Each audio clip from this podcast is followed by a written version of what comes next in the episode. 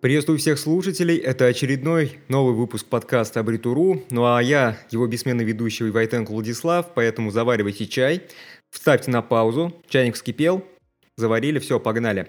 Сейчас я хочу с вами поговорить про индивидуальный подход при продаже программных продуктов. Да, тема достаточно узкая, и в большей степени все, что я рассказываю, это будет подходить именно под продажу программных продуктов, но цифровизация всего и вся – это общий тренд, от него мы никуда не уйдем.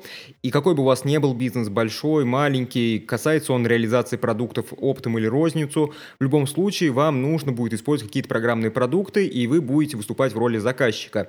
Поэтому тема интересная, и она интересна не не только тем, кто продает программные продукты, но и тем, кто их будет приобретать и будет ими пользоваться. Поэтому советую дослушать до конца и уже только потом делать какие-то выводы.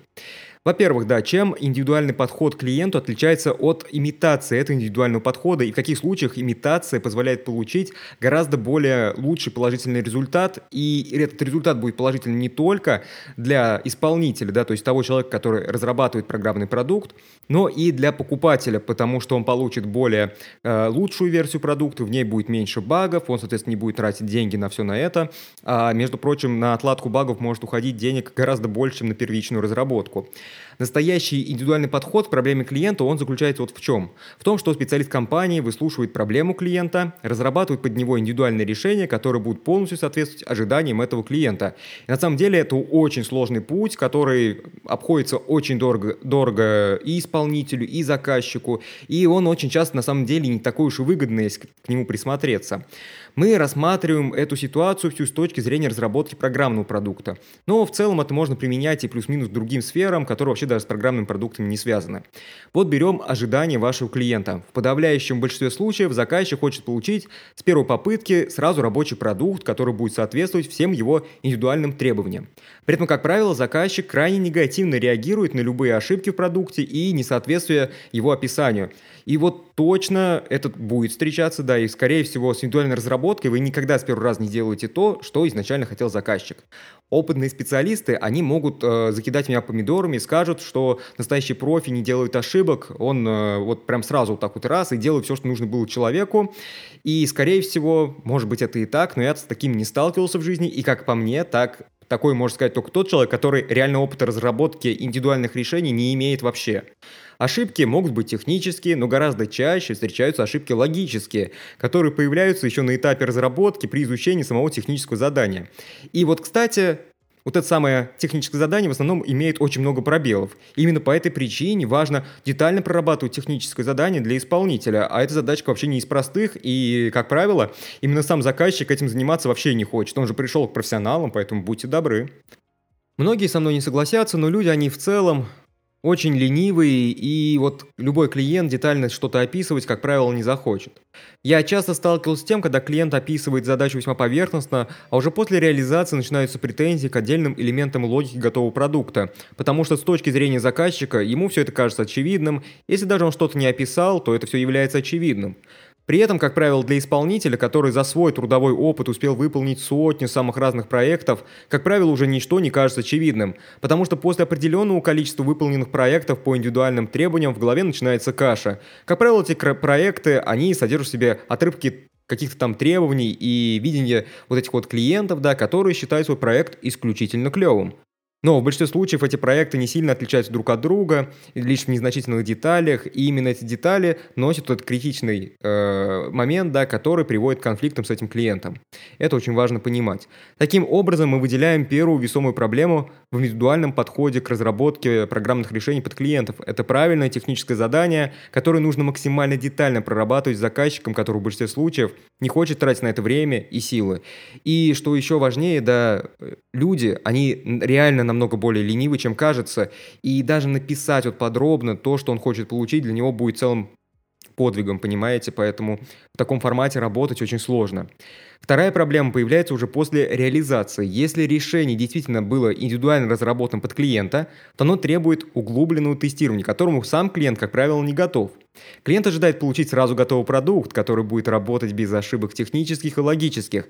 И даже если вы предупреждаете клиента о возможных ошибках, то все равно он будет крайне недоволен, когда он столкнется с этими ошибками, даже если это будет какая-то логическая ошибка, которая появилась вследствие не вашей ошибки, а неверного описания первоначальной задачи, которую, кстати, он же сам вам и предоставил.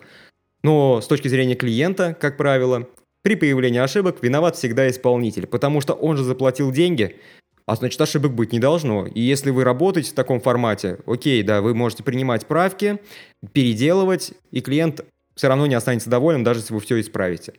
В совокупности всего этого, да, то, что я озвучил, мы получаем более длительный период разработки, который может затягиваться на неопределенное время, потому что количество доработок и правок и даже дополнительных пожеланий от клиента может быть просто не бесконечное. Как правило, даже если вы все сделали по первоначальному заданию, клиент всегда хочет что-то дополнить, и вы дополняете, а это приводит к новым ошибкам, а теперь нужно опять баги фиксить. Такая себе история. Поэтому, не знаю, не все способны работать в таком режиме. После у разработчиков в целом всегда появляется дилемма. Исправлять ли баги в рамках ранее согласованной стоимости проекта, либо выставлять дополнительный счет. И даже если проблема появилась вследствие того, что клиент сам не описал определенную логику действий, если спросить самого клиента, с его точки зрения он точно прав, и все он написал изначально. А если он что-то не описал, это логично, элементарно, и вообще вот просто вот так вышло, потому что над проектом работал какой-то не профессионал, а дилетант.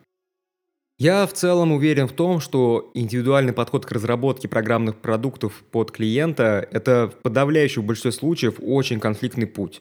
Нередко он более затратный, чем если просто продавать какой-то готовый продукт, который не потребуется дорабатывать по требованию клиента, который сам даже там отдаленно не понимает все сложности разработки и детали реализации таких проектов.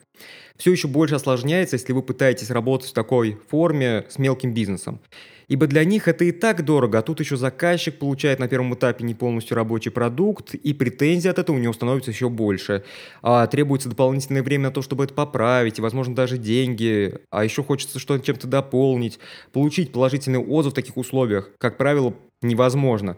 Большинство клиентов из мелкого бизнеса очень далеки от разработки, и если бы они знали бы все тонкости разработки, то сделали бы это сами, и у них бы получилось это существенно дешевле. Но учиться они не хотят, а для них точно это будет слишком дорого.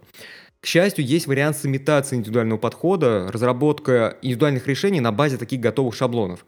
Это делает разработку продукта существенно дешевле, вероятность ошибок в таком продукте сводится к минимуму, а шансы получить негативный отзыв тоже, соответственно, уменьшаются.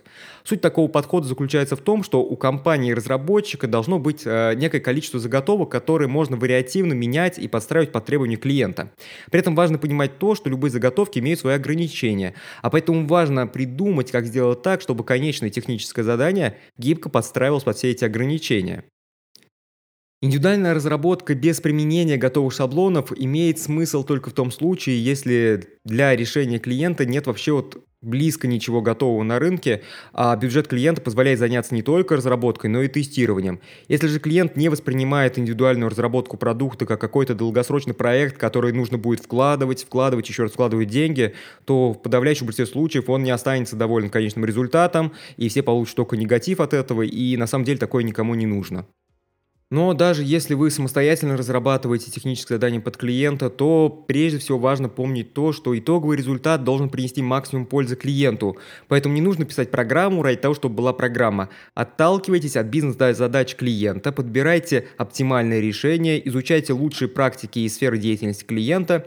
Например, вам точно не будет лишним ознакомиться со статьей про организацию базы данных и реализацию колл-трекинга. Если ваш клиент работает с физическими лицами, а таких, скорее всего, большинство, и хочет отладить свою работу, работу с потоком заявок, а такое пожелание тоже у мелких предпринимателей, в основном достаточно актуально, то прочитайте статью, я уверен, что вы сможете много из нее применить.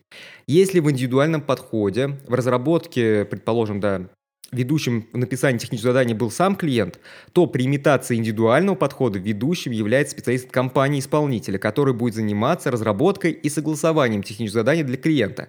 Это самый нормальный путь на самом деле. Он общается с клиентом, выясняет его потребности, подбирает под него готовые решения, собирая конечный продукт так, как ребенок собирает какую-то игрушку из конструктора Лего. На самом деле это самая лучшая схема для работы с небольшими компаниями, и на это есть несколько причин. Процесс разработки значительно упрощается и становится быстрее. Вероятность ошибок снижается, так как ничего не разрабатывается полностью индивидуально с нуля, а собирается из готовых решений. В первой версии клиент сразу получает плюс-минус рабочий продукт, который не содержит каких-то критичных ошибок.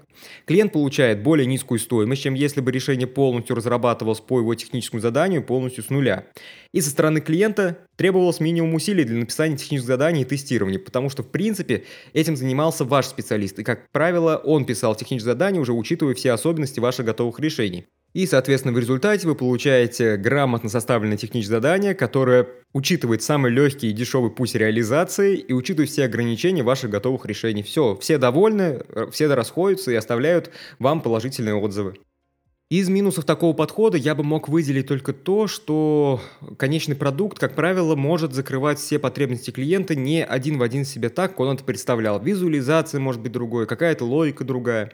Из минусов для исполнителя здесь только то, что для успешной реализации нужен очень опытный менеджер, который будет не только хорошо подкован технически, то есть нужно хорошее понимание тонкости доработки и всех готовых шаблонных решений, высокий уровень понимания нужен, но и максимально коммуникабельный, потому что ему нужно будет показать и доказать клиенту то, что предложенное решение также успешно закрывает его потребности, но в конечной реализации все получится гораздо практичнее, удобнее и быстрее.